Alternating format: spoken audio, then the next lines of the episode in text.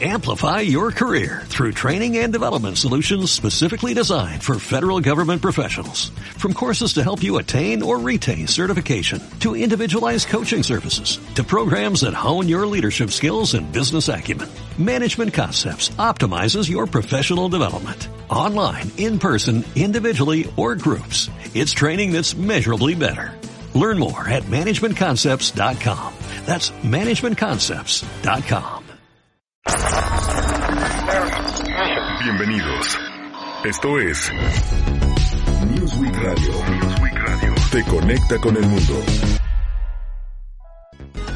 Muy buenas tardes, ¿cómo le va? Soy Miguel Ángel Jaime, lo acompaño a lo largo de esta hora en Newsweek eh, Radio, en esta tarde de lunes 20 de septiembre del 2021 a través del 92.7 de FM, tu estación. Periscopio. Noticias, análisis y opinión. Los sucesos que le están dando la vuelta al mundo desde la visión de Newsweek Radio.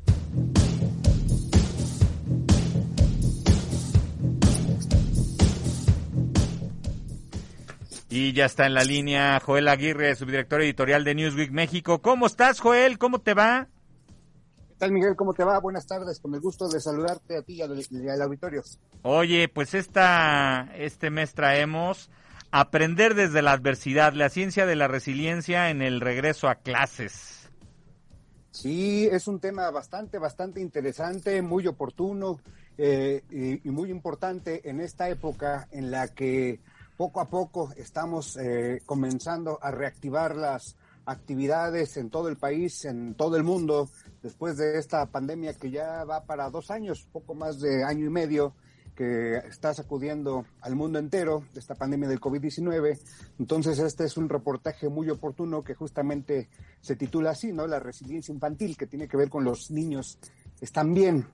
Eh, este reportaje lo que presenta es una investigación bastante importante que ya, que ya rebasó el papel, que ya rebasó los laboratorios y que ya se está aplicando eh, en algunas eh, escuelas, sobre todo de Estados Unidos y otras del primer mundo, y lo que hace es invitar a otras instituciones eh, de todo el orbe a que la sigan.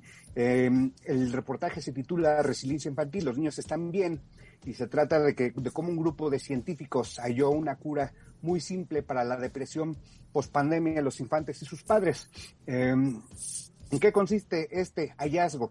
Justamente en enseñar y aprender la resiliencia. Como todo el mundo sabemos, este es un término muy utilizado en la psicología que describe la capacidad que tiene una persona, que tiene el ser humano, para superar aquellas circunstancias que le han causado un trauma.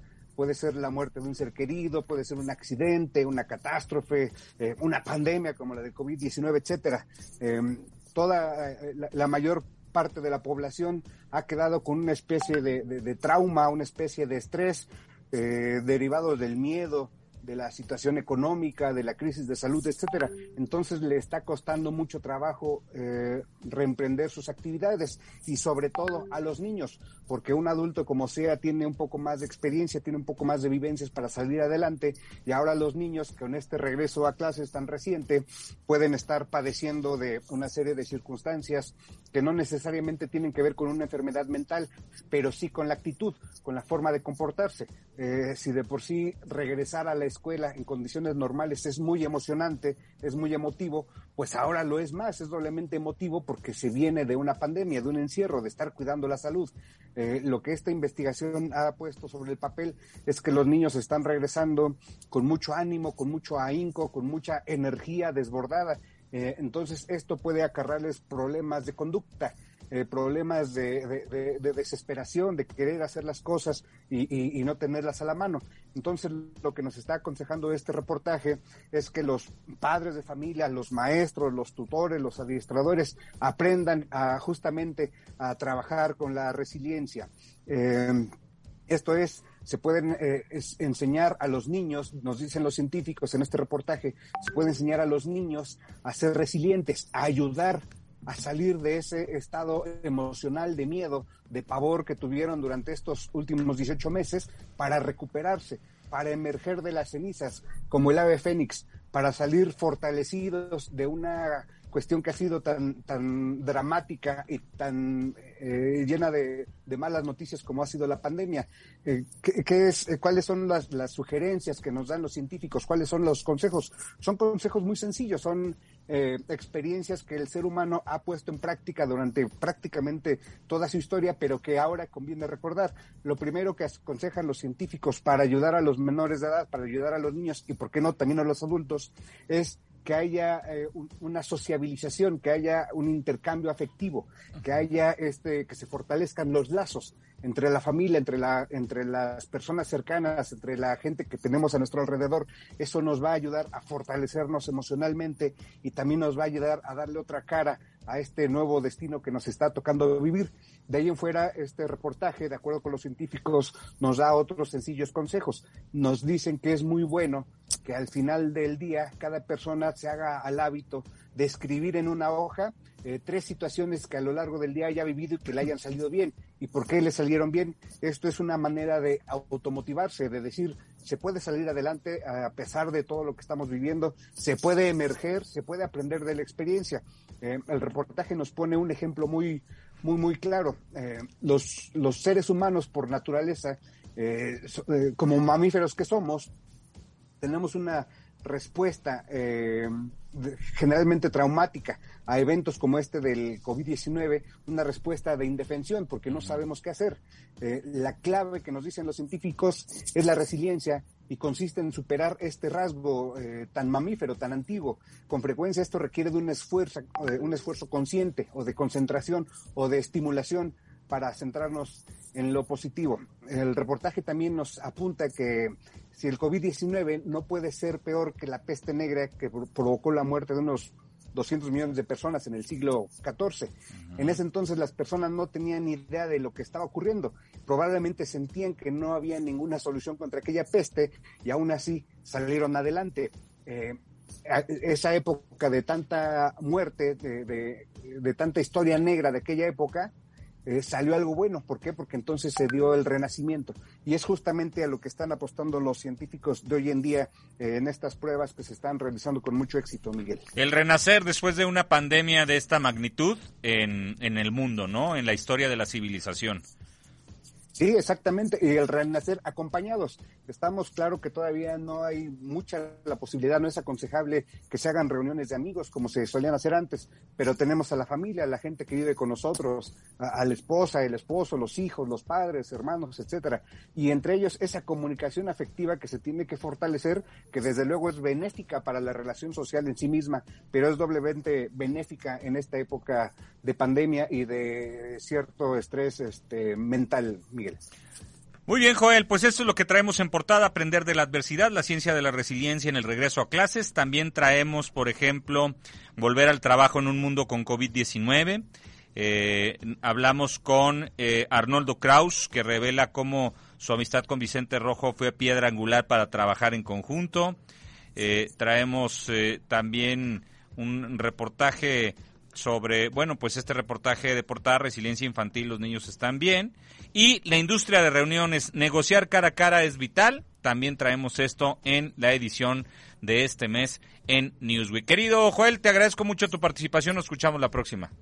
Al contrario, muchas gracias. La revista se puede encontrar en el Sambors, una edición muy completa, trae cultura, ciencia, eh, trabajo, industria de reuniones, negocios, etcétera, y también en newsweekespanol.com. Gracias por el espacio, Miguel. Que estés muy bien.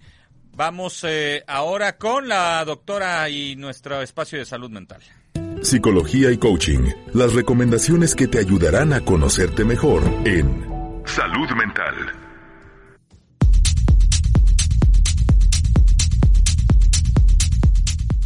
Continuamos con más en Newsweek Radio esta tarde del lunes 20 de septiembre. Nos acompaña como siempre la doctora Tere Ramos para hablar de un tema que tiene que ver con las envidias. Y es un tema que realmente puede afectar mucho las relaciones, puede desgastarlas mucho. ¿De dónde se genera este sentimiento? Doctora, ¿cómo estás? ¿Cómo te va? Buenas tardes. Hola, muy bien, muchas gracias Miguel. Buenas tardes para todos. Sí, efectivamente, una persona envidiosa es una persona sumamente dañina en las relaciones. De hecho, es eh, intoxica una relación ¿Por qué? Porque una persona envidiosa siempre va a estar insatisfecha. Eh, la adicción de una persona envidiosa es estarse comparando con los demás y es estar como poniendo la atención en lo que ella no tiene o él no tiene y los demás sí. Entonces presenta como constantemente una agresión y un enojo ante el éxito o las cualidades o virtudes de las otras personas. Y una manera de evidenciarlo es descalificando, es eh, de alguna manera burlándose en público, criticando y, mostrando este tipo de conductas agresivo-pasivas y agresivas activas, ¿no? Una persona envidiosa eh, se resta inconscientemente valor a sí misma y invariablemente se siente por debajo de los demás. Es decir, ve cualquier pretexto para, para descalificarse a sí misma y lo mismo que hace con ella lo hace con los demás. Entonces es una persona que es muy difícil, se puede decir, como, como satisfacer en una relación eh, de cualquier tipo, ¿no? Ya sea de pareja, ya sea de amistad, porque va a estar como poniendo su atención en eso que le falta y que no llega a tener precisamente por el enojo eh, y por, porque ese enojo la debilita emocionalmente hablando. Esa persona enojada eh, se resta fuerza para conseguir. Por ejemplo, una persona que dice, yo quisiera tener, no sé, este, un, un buen trabajo como lo tiene tal o cual persona, y se la pasa enojada restándose como esa energía, en lugar de prepararse con lo que necesite para conseguirlo. Entonces, es un juego se puede decir inconsciente, pero que le genera mucho malestar, porque entre más envidia, más molestia, y entre más molestia, menos fuerza para conseguir cualquier cosa que esté viendo que le gustaría tener en su vida. Oye, hay quien dice que el, el, envidioso no quiere lo que tú tienes, sino que quiere que tú no tengas lo que tú tienes. Exactamente, por su propio enojo. Hay, hay como dos, dos maneras. Una, por ese enojo, ¿no? Eh, le duele, le molesta que las demás personas consigan o tengan lo que sea. O también, no, como no ve en ella, se puede decir, en esa autoestima eh, negativa, no ve su potencial, ¿no? Nada más valida el que los otros puedan tener lo que quieren y no, no la persona misma, ¿no? Entonces ese eh, es como un doble juego. Por un lado, el enojo es contra sí misma, contra sí mismo, y por otro lado, lo, lo exponencia afuera. Entonces se entrampa en ese juego. Y entonces vive como con esa amargura, vive como con esa eh, sensación de, de, nada es suficiente, ¿no? Para, para conseguir el verdadero, el verdadero sentido de la felicidad o de la paz o, del, o de la gratitud de ser, de ser sí mismo, sí mismo, ¿no? Y, ahí está como, como un problema fuerte en cuestión de, de, esa baja autoestima. El tema es, esa baja autoestima lleva a esta persona a querer buscar afuera lo que, lo que siente que no puede conseguir por sí misma. Oye, ¿y, eh, cómo puede hacer la gente, o sea, no, no los envidiosos, sino los afectados por los envidiosos? Porque mucha gente luego pudiera dudar sobre si realmente se merece o no tener, o incluso a lo mejor hasta se siente mal por tener porque alguien más no tiene, ¿me explico? Y lo envidia. Exactamente, porque los envidiosos juegan ese juego. Te hago creer que eres creído, creída, que te hago creer que, que no está bien que tengas eh, por mi propio resentimiento. Entonces ahí es importante como, como sí escuchar cuál es el discurso del envidioso y conscientemente decir, no me engancho en tu discurso, tu discurso es tuyo, no tiene que ser mío de la misma que lo vives o lo percibes. ¿Sí? Esa parte es importante. También poder empatizar. Empatizar es, eh, veo tu resentimiento, tu enojo, tu frustración o tu dolor y lo respeto y lo dejo contigo. No tengo que eh, como, como justificarme ni, ni querer resolverlo, ni querer, eh, no, quererte dar explicaciones de por qué sí puedo yo tener tal o cual cosa en mi vida. Simplemente agradezco el que se me esté presentando eso a mí y dejo contigo como lo que tú quieras elegir sentir al respecto. Esa parte es fundamental, pero sí desde una mirada comprensiva. Ok. Oye, doctora, pues como siempre eh, nos hablas de temas que, que son muy, em, eh, vamos a decir, pues que están presentes en la vida de todos, que son eh, temas que, que, siempre los vivimos y que son, y que además los vivimos durante toda la vida. Entonces, pues eso siempre es importante hablar sobre cosas que nos afectan y cómo podemos resolverlas. ¿Dónde te podemos buscar? Exactamente eh, al triple tres nueve cinco cuatro veintiuno cero siete y a mi correo electrónico mx arroba yahoo.com. Y yo quiero, eh, para finalizar nada más, eh, como mandar, mandar una reflexión, ¿no? Sí. Todos hemos sentido envidia de algo en algún momento de nuestra vida. Más bien, en lugar de quedarnos como en esa insatisfacciones, ¿qué necesito aprender y a, y a qué sí necesito empujarme en mi vida para conseguir lo que estoy viendo afuera por mí mismo? Ok. Pues nos quedamos con esa reflexión y, y, claro, porque si tú te sientes completo, no vas a, no vas a envidiarle a nadie. Exactamente, exactamente. Y sobre todo es eh, verlo como una oportunidad y eh, empujarme e impulsarme a conseguir ese objetivo, en lugar de quedarme en la frustración. Exacto. Doctora, como siempre es un placer. Como siempre es un placer saludarte y que participes con nosotros, ¿eh? Con mucho gusto, muchas gracias. Cuídate mucho. para todos. Buen viaje, bye. Gracias igualmente. Gracias, bye. ¿Emojis deprimidos? Anímalos escuchando Newsweek Radio.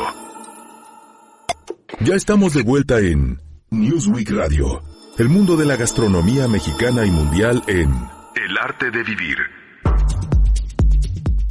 Continuamos con más en Newsweek Radio. Ya tenemos aquí a Paloma García para nuestra sección del arte de vivir, de Animal Gourmet, porque hoy vamos a hablar de uno de mis lugares favoritos de la comida de este precioso México y es Tampico, Tamaulipas. ¿Cómo estás, Paloma? ¿Cómo te va? Muy bien, Miguel, ¿a ti cómo te va? Oye, feliz de hablar de, la cocina de, Tampico, me encanta. Oye, cuéntame por qué te gusta tanto. ¿Qué es lo que más te voy a decir, las jaivas. Y te voy a decir, no era muy fan de las jaivas. La verdad es que es como, o sea, las, las había probado como en otro lado y eran como medio insípidas. Incluso la textura como que no es una textura muy, ¿cómo te, te podré decir? Para los que somos como más delicados de, de, de, diferentes texturas, eh, pues no era tan agradable lo que yo había probado. Sin embargo, fui a, eh, a Tampico a un evento que nos invitaron de la Cámara de la Radio y la Televisión y no te puedes imaginar lo delicioso que comí todos los días que estuve allá. O sea, no, no, no, era increíble. Pero las jaivas rellenas, bueno, hay un restaurante ahí muy famoso de, de un personaje que estaba ligado al fútbol y la verdad increíble. Y también me hablaron de las famosas tortas de la barda, que esas sí no las probé, pero también supe que eran así como que súper famosas, ¿no? Sí, de hecho, la verdad es que igual que tú, yo el día que fui a Tampico me, me maravillé, quedé muy sorprendida de toda la comida que hay. Sí. Porque, bueno, eh, tampoco estaba yo muy enterada de, de, qué había o dónde estaba exactamente, ¿no? Y resulta que está pues, justo en el sur del estado, ¿no? Eh, tiene un puerto, pero también tiene ríos, este, pero también tiene bosque, tiene pantanos, lo cual se puede traducir en un montón de ingredientes que a la hora de ponerse en el plato son fantásticos, ¿no? Eh, lo, más, lo más tradicional, justo como dices, son las jaivas, ¿no? Este, este animalito que puede crecer ya sea en los ríos o en las lagunas. Eh, de hecho, me invitaron a ver cómo se pescaban de manera artesanal y es una cosa muy interesante porque los pescadores, digamos que tejen sus propias redes en forma como de un cilindro y las abren, de modo que con comida adentro, de modo que las jaivas entran, este, se comen su comida, eso es una trampa y se quedan ahí atrapados, ¿no? Y entonces así las sacan de manera pues artesanal, ¿no? Lo cual es, es padrísimo. Otra cosa que hay en, el, en términos de comida de, del mar son los camarones. Y a mí algo, perdóname, algo que me llamó mucho la atención fue que hay dos clases de camarones. los camarones de laguna y los camarones de mar. Los camarones de laguna, evidentemente, son un poquito más dulces porque son de agua dulce, y los camarones de mar son más grandes y son algo más parecido a lo que nosotros conocemos. Este, estas dos pues, se usan para platos completamente diferentes, ¿no? O sea, los camarones de mar sí se hacen, digamos, al mojo de ajo, al ajillo, a la diabla, ¿no? Como, como se hace en el resto del país, incluso en cócteles. Pero estos de laguna, que son más chiquitos, se los ponen al centro de la mesa para pelarlos con una salsita eh, en medio que cocinan con aceite de oliva, limoncito, salsa tabasco, este, creo que también le ponen como de esta más picosita que usamos para las papas y eso. Y la verdad es que son una gran, una gran botana, ¿no? Estuve platicando con un, con un chef de allá y decía que es el pretexto perfecto como para romper el hielo, ¿no? Los pescadores de Tampico, porque además es un pueblo absolutamente pesquero, ¿no? Se van a divertir al, este, a las aguas y a ver qué obtienen, pues se sientan a la mesa y esto es lo primero que comen, entonces, pues es una gran forma en la cual puedes empezar a hacer conversación. Este, bueno, yo soy eh, muy fan de la comida callejera, ¿no? O sea, yo tengo estómago de hierro y nunca me enfermo de la pasta de nada. Entonces, este, también probé algunas cosas que no tienen nada que ver con el mar ni con la laguna que me sorprendieron mucho. Como por ejemplo estas tortas de la barda de las que hablas, ¿no?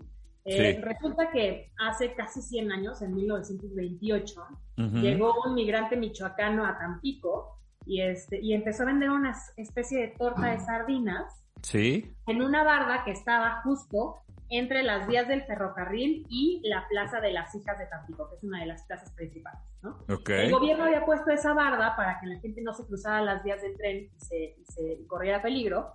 Y entonces, pues, este señor, don René, muy, muy abusado, puso su changarro de tortas ahí. Y pues a la gente le gustaron tanto estas tortas que fueron evolucionando con la ciudad.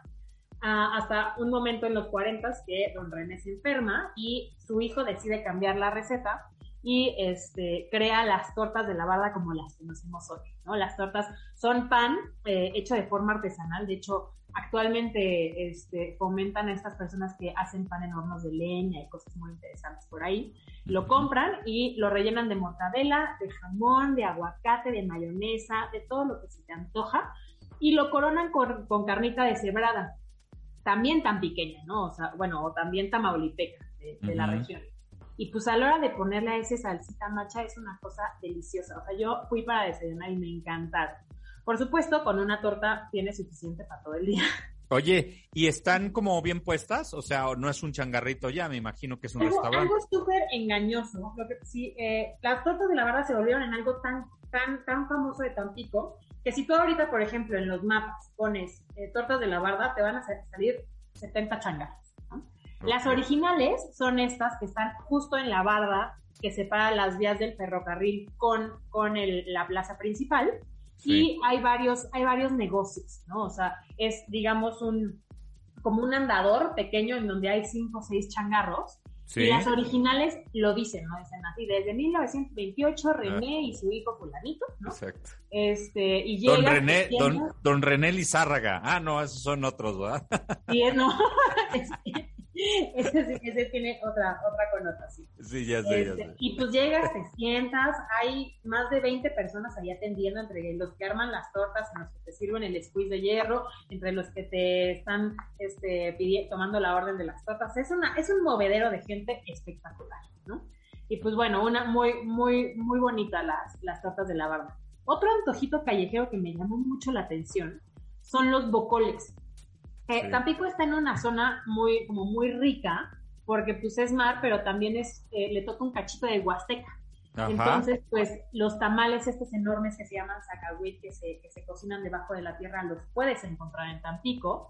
los bocoles, que son una especie de gorditas, pero un poco más gruesas y hechas con, con maíz de otra especie endémica, es decir, este, pues son una, son una gozada para la hora del desayuno yo paré en una en un changarrito que se llama Mr. Taco, así, o sea, no es, no es comercial ni nada, lo juro, pero es, este, un ahí con mesas de plástico y esto. Sí. Una, o sea, una carnita súper bien guisada, un huevo, como huevito con salsa también, eh, los, los tamaulipecos no perdonan los escabeches, ¿no? Los chiles en vinagre y, esta salsa como de mucho ajo con, con, otras salsas negras, bueno, y delicioso, ¿no? Eso para desayunar. Qué rico, este, qué rico. Sí, no, bueno, se me hace agua la boca nomás de platicar. No, no, no, no, es que ahorita que voy a recomendar lo que está publicado. ¿Y luego, luego? Luego, otra, una de las cosas que más me gustaron fue, hay un, eh, en, la, en otra de las plazas principales, que la verdad es que no recuerdo cómo se llama, pero está ahí caminando de la plaza de la Plaza de las Hijas de Tampico, eh, hay, una, hay una cantina que tiene fácil 40, 45 años de existir que se llama La Sevillana.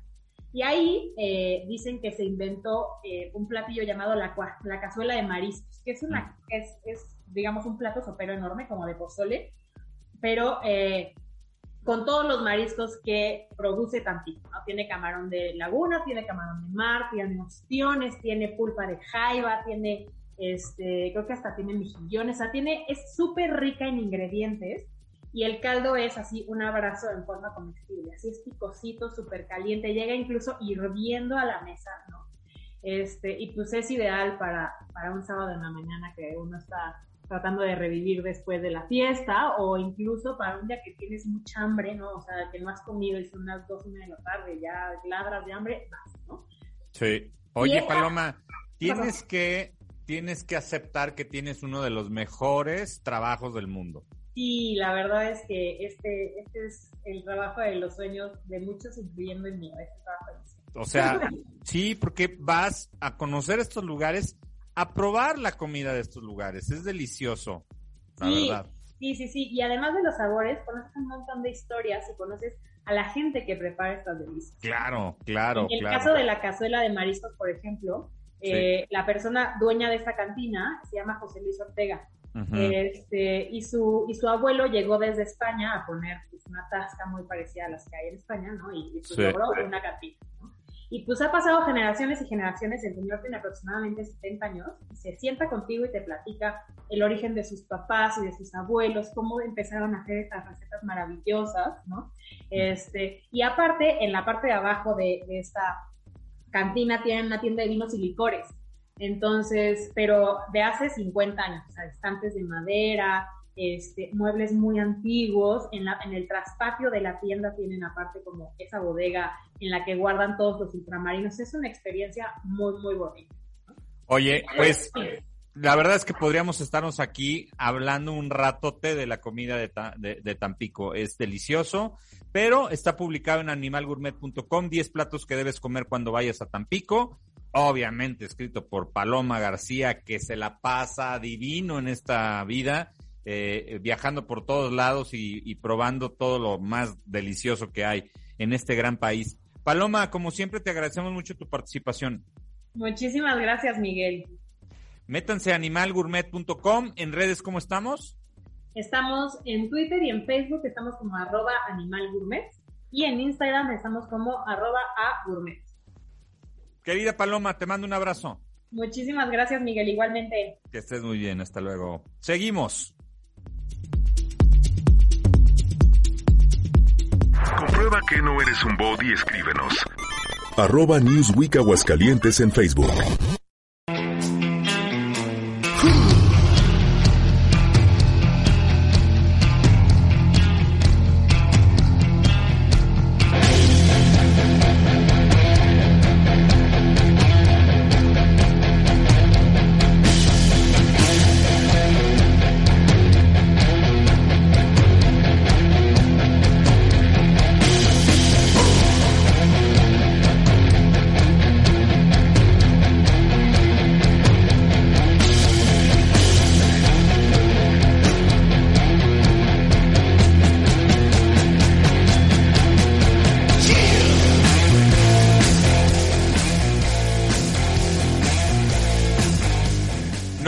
Estamos escuchando a Metallica, usted puede creer que es Metallica, pero no tiene el sello de Mac de Marco, este cantante británico canadiense. Y el día de hoy, bueno, no, hace un, hace un par de, de, días, lanza este sencillo de Enter Sadman, que sí, pues es un cover de la canción de Metallica. Específicamente el 10 de septiembre del 2021 fue cuando lanzó este nuevo sencillo, su último lanzamiento. Pero ya escuchará usted más adelante a Mac DeMarco como con la canción esta de My Kind of Woman, que es como más conocida y como más lo conocemos a él, no tanto por esta versión, que la verdad es que está bastante buena. Este compañero nació en la Columbia Británica el 30 de abril de 1990. Eh, cantautor, multiinstrumentista y productor discográfico canadiense, se le considera una de las principales figuras de la escena de Dream Pop. Yo dije británico, bueno, de la Columbia Británica allá en Canadá. Así es que estamos escuchando Enter Sadman con Mac DeMarco.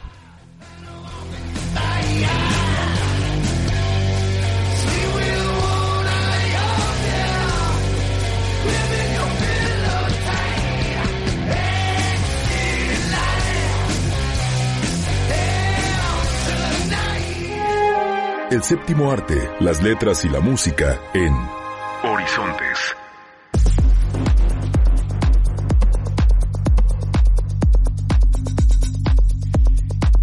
Y ya está en la línea Mayra Cepeda que nos trae toda la información sobre la entrega de los Emmys 2021 ocurrida el día de ayer. Querida Mayra, ¿cómo estás? ¿Cómo te va? Buenas tardes. Hola Miguel, muy bien, muchas gracias. Aquí sufriendo un poco los efectos de la vacuna, de la segunda dosis de la vacuna. Este, entonces, bueno, eh, sufriendo un poco, pero al mismo tiempo eh, viendo series. Entonces, pues no está tan mal. Oye, ¿cuál te, cuál te pusiste? ¿Cuál es? Me tocó Sputnik. Sputnik. ¿Y tiene, y qué, y si te pegó la primera? Perdón, hay... La primera, este, vacuna, ¿sí tuviste efectos? Sí, con la primera dosis también me dio este fiebre y me dio eh, como mucha náusea y mucho dolor de cuerpo y lo mismo con esta segunda, entonces ahí me estoy recuperando. ¿Cuándo te la pusieron? Ayer, justo. Hijo, mano, no, pues sí, sí se tarda que como un día más. Sí, no, yo creo que, que ya, o sea, hoy para la noche debo estar mucho mejor, para ya mañana tempranito pues estar normal y ahora sí en la chamba al 100%. Buenísimo, Mayra. Oye, pues eh, ojalá y que te sea leve y que te pase rapidito, porque tenemos que hablar de los semis. Sí, sí, justo los semis fueron ayer eh, y bueno, recordemos que los semis pues son estos premios que reconocen a las mejores series y programas de televisión estadounidenses y bueno, son estos premios que inauguran como esta temporada eh, de premios que seguiremos viendo ya en, el futuro. Entonces, pues la verdad se puso muy bueno, hay muchas series... Eh, que, ganaron eh, categorías importantes y que la verdad vale muchísimo la pena ver. Oye, ¿y cuál es la de las ganadoras? Es la de The Crown, ¿no? Sí, fíjate que The Crown eh, se llevó muchos premios. Eh, es una de las, yo creo que fue una de las máximas ganadoras de la noche. Eh, se llevó el premio a la mejor serie de drama. También se llevó el premio a la mejor actriz de una serie de drama. Eh, esa se la llevó específicamente Olivia Colman, que es eh, esta mujer increíble, esta actriz que interpreta a la reina Isabel y que lo hace de la manera más increíble del planeta. Yo soy muy fan de Olivia Colman. Te voy a decir, yo creo que lo hace este hasta mejor que la propia reina, ¿no? o sea, de verdad es que está, bueno, la amas. Sí, es, es excelente, la verdad. Este, también The Crown, bueno, se llevó el premio de mejor actor de una serie de drama y el premio al mejor guionista de una serie dramática. Entonces, esta fue una, em, pues sí, un, un, triunfo muy grande para esta producción de Netflix. También, por supuesto, quien se llevó el, el, premio a la mejor actriz de reparto fue Gillian Anderson, quien interpreta a Margaret Thatcher. No sé si ya, ya viste esta última temporada, la temporada 4. Eh, la verdad es que es imperdible, ¿eh? imperdible. a ver, el, el, ganador es Tobías, eh, Tobías Menzies, ¿puede ser?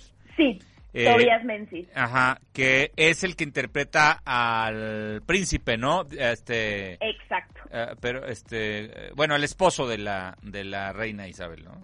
Sí, sí. Oye, y también es buenísimo, ¿eh? También es un gran actor. Sí, La verdad es que esta, esta serie sí tiene un reparto increíble, o sea, desde sus primeras temporadas eh, cada vez lo hacen mejor. Entonces, bueno, ya por fin se llevó como eh, la mayoría de los premios en, en los semi, entonces, sin duda The Crown fue una de las máximas ganadoras, ¿no? Otra de las series que se llevaron bastantes premios eh, fue Mayor of Easttown. Esta es una producción original de HBO Max.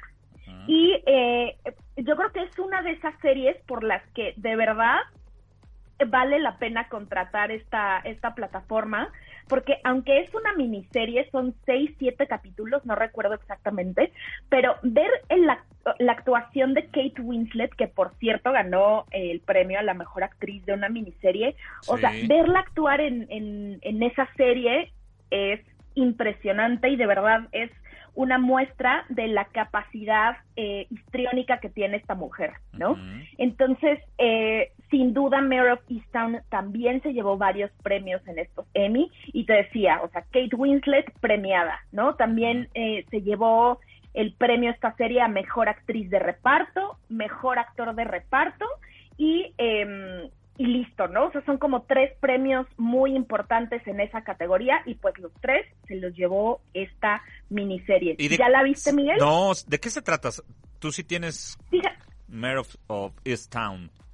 Mayor of Easttown es una historia de crimen. Es la mm. historia de una detective que es interpretada por Kate Winslet mm. que tiene que resolver un asesinato. Mm. Una chica aparece asesinada en su pueblo, Easttown, y eh, ella es la detective que lleva el caso y entonces eh, pues eso, o sea, es una historia de crimen que más allá de, de, ser una serie en la que de verdad te vuela la cabeza todo el tiempo lo que sucede eh, por el tema de las pistas y de quién es, etcétera, también hablan mucho sobre eh, la maternidad, sobre las relaciones entre mujeres, o sea, relaciones entre madre e hija, entre hija e hija, ¿no? Entonces, es una, es una serie muy compleja que sí, sí es sobre crimen, pero al mismo tiempo habla de muchas otras cosas, ¿no? es, es, una serie muy humana. Y eh, no solamente eh, le da foco al tema del crimen, aunque es una serie que, que, se trata de resolver un crimen, ¿no? Entonces, eh, si tienes eh, HBO Max, sin duda vale toda la pena. Sí, sí lo tengo y fíjate que ahorita estoy viendo la de Succession. Sucesión. Ah, buenísima también. Estoy en esa, pero, pero sí, sí, eh, la verdad es que vale mucho la pena HBO, ¿eh? Vale mucho la pena. Sí, está, está muy bien, la verdad. Fíjate que otra plataforma que, mm. que, también tuvo varios premios en estos Emmy 2021 fue Apple TV, específicamente con una serie de comedia que se llama Ted Lasso. Yo creo que, eh, o sea, si no tienes Apple mm, TV, eh, no pasa nada, ¿no? Pero es una de esas plataformas que también tiene mucho contenido original que vale la pena. Y uno de esos ejemplos es justamente Ted Lasso, ¿no? O sea, Ted Lasso se llevó el premio a mejor actor en una serie de comedia con Jason Sudeikis, también eh, la mejor actriz de reparto en serie de comedia y el mejor actor de reparto en serie de comedia. Entonces, o sea, todo lo que tenía que ver con comedia se lo lleva Ted Lasso y la verdad es que con toda la razón porque es una de estas series que te saca sonrisas todo el tiempo, ¿no? es, un, es una comedia muy eh, muy blanca, muy inocente y, no sé, o sea, para muchas personas que vieron esa serie durante la pandemia, eh, coincidíamos en que nos salvaba como de, enloquecer, ¿no? O sea, veíamos Ted Lazo y era como ah, un apapacho al corazón dentro de pues, todo este relajo que estábamos viviendo de la pandemia, ¿no? Oye, y está buenísimo que además tienes una nota sobre en dónde ver las series ganadoras de los Emmys, que eso, o sea, dices tú, oye, estas son las que ganaron, pero luego ¿dónde las veo? Ah, pues Animal MX tiene ya la recomendación. Sí, la verdad es que esa nota les va a ayudar mucho. Pueden entrar a www.animal.mx, la van a ver ahí en, entre las principales. Y pues ahí les contamos dónde está The Crown, dónde está Mare of Easttown, Ted Lasso y otras de las de las series que también tuvieron premios importantes. Una de las de las series que también eh, fueron muy exitosas en estos premios fue obviamente eh, Gambito de Dama o The Queen's Gambit de Netflix Em, y otra serie muy buena que está en HBO Max y en Amazon Prime Video que se llama I May Destroy You. Esta serie ganó el premio a mejor guion de miniserie y la verdad es que vale toda la pena del mundo. Oye, pues está bien interesante toda la información que tienen sobre los Emmys, sobre los ganadores y en dónde, en qué plataformas eh, se pueden eh, ver. Como siempre, métase animal.mx. ¿Cómo podemos seguirlos en redes sociales? Mayra. Pues mira, mm. en Twitter y en Facebook estamos como Animal MX y en Instagram, que también tenemos ahí actividad súper constante, estamos como animal.mx, todo con minúsculas y todo con letras. Buenísimo. Mayra Cepeda, directora editorial de Animal MX, te agradecemos tu participación y que te mejores rapidito del Sputnik. Muchas gracias, Miguel. Saludos a todos. Hasta luego.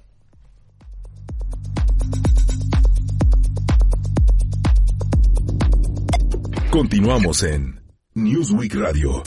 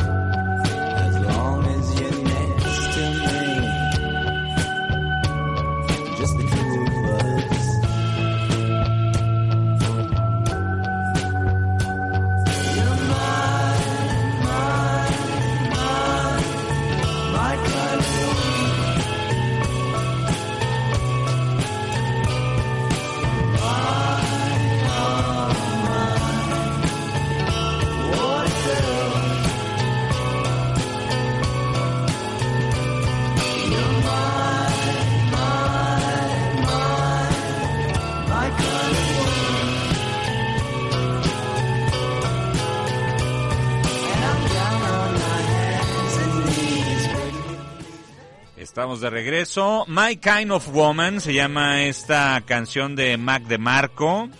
Es este eh, jovenazo, nacido el 30 de abril de 1990 y 90, 31 años de edad.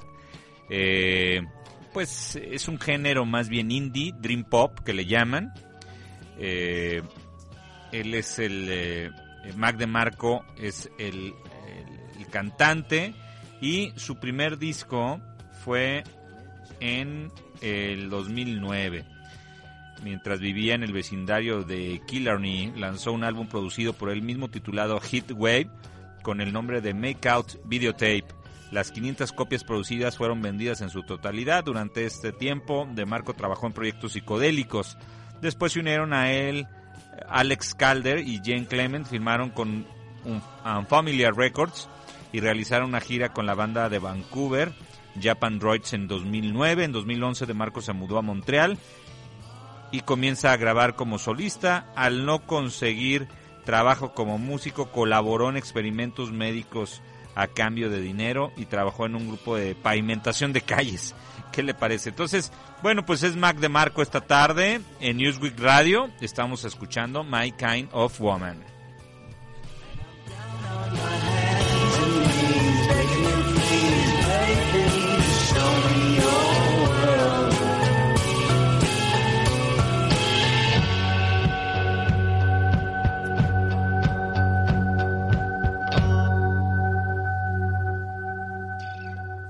Tiempo de irnos. ¿Cómo ves si nos despedimos con la siguiente de Mac de Marco? Y este, y, ya nos vamos porque ya se nos acabó el tiempo. Como siempre, le agradecemos el favor de su atención. Agradecemos en los controles a Carlos Oros, Héctor Hernández y a Esmeralda Guerrero en el Facebook Live. Y yo soy Miguel Ángel Jaime y lo escucharé, nos escucharemos la próxima semana en punto de las 6 de la tarde a través del 92.7 de FM, tu estación. Muchas gracias.